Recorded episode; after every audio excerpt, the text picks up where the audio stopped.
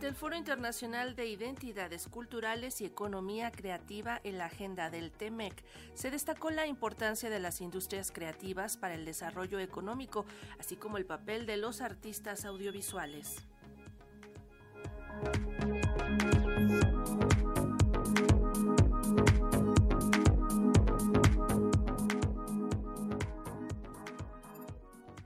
La secretaria de Economía del Gobierno de México, Tatiana Cloutier Carrillo, encabezó la conferencia magistral Industrias Creativas del Foro Internacional de Identidades Culturales y Economía Creativa en la agenda del TEMEC, a través de la cual resaltó que no podemos imaginar el mundo de la política sin involucrar a los creadores y a la comunidad artística, por lo que indicó que existe registro de 91 mil establecimientos de dichas industrias que contribuyen al desarrollo económico del país. Así lo señaló. La UNESCO considera que la economía creativa juega un papel determinante en el desarrollo económico de los países y en efecto estas representan más de 48 millones de puestos de trabajo en todo el mundo y aportan al 3.1 del PIB mundial. Asimismo, en este sector se generan importantes oportunidades para los jóvenes. En el caso de nuestro país, según datos del INEGI en el 2020, el PIB cultural reportó un monto de 640.687 millones de pesos, el cual significó una participación del 2.9 del PIB nacional. Este año, las actividades económicas del sector de la cultura generaron más de 1.2 millones de puestos de trabajo, es decir, el 3% del empleo total nacional, después de que habían sido las más sufridas a lo largo del tiempo más álgido de la pandemia. Asimismo, aseguró que la cultura desempeña un papel clave en el desarrollo de las sociedades para reducir las desigualdades y abrir caminos alternos a la paz, además de que la Secretaría que encabeza ha determinado que las industrias creativas son un sector estratégico y parte de la política industrial que ha de presentarse muy pronto para alcanzar el objetivo de que México sea potencia en el sector creativo. Por su parte, el abogado mexicano especialista en propiedad intelectual Alberto Bremerman destacó durante la conferencia magistral la ausencia de las artes visuales en el contexto de derechos de autor del TEMEC, algunos de los vacíos y necesidades para mejorar este acuerdo y ubicar en dónde están situados los derechos de los artistas visuales. En una revisión a la Ley Federal del Derecho de Autor en México y el Copyright Act de Canadá y Estados Unidos, descubrió que los tres países dan protección a los artistas visuales. Sin embargo, hay una falta de reconocimiento en la práctica de este sector. Así lo señaló. Al final del día, cuando vemos el sistema de derechos de autor de los tres países, es que es muy estandarizado y funcionamos muy bien